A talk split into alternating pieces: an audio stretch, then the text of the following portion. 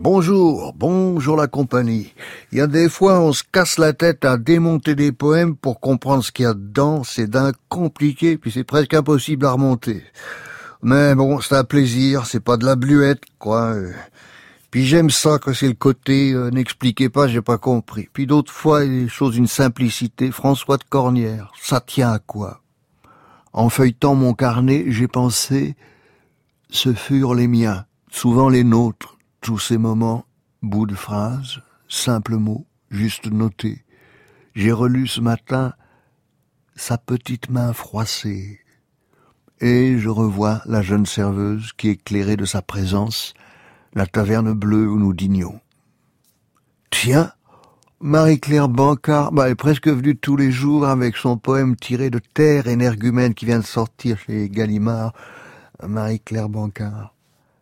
Qu'avez-vous fait sinon marcher sur terre énergumène, chercher un lieu, mais le voyage était sans fin, chercher quelqu'un, mais c'était à qui chercherait sans prendre une autre main. Même l'extrémité des branches aurait été une patrie. Perdu, vous vous en alliez avec la galaxie, mais vous serrez un mot qui vous est resté, entendu par hasard au seuil d'une porte, comme reçoit une caresse un cheval solitaire, un mot devenu soleil et lieu poème de François de Cornière dans Satya quoi Bleu Checkington. L'homme avait décidé de sortir les meubles de jardin, il était allé dans la cabane, il avait pris la table blanche et quatre des six chaises achetées au début du printemps pour remplacer les anciennes. Il avait vérifié l'état du parasol et des transats. L'homme avait décidé de donner un coup de peinture au plateau de la table, il restait une bombe de bleu dans le garage, il s'en souvenait. Il avait secoué la bombe aérosol, il avait appuyé sur la valve avec le pouce à une trentaine de centimètres de la table qu'il avait posée debout contre le mur.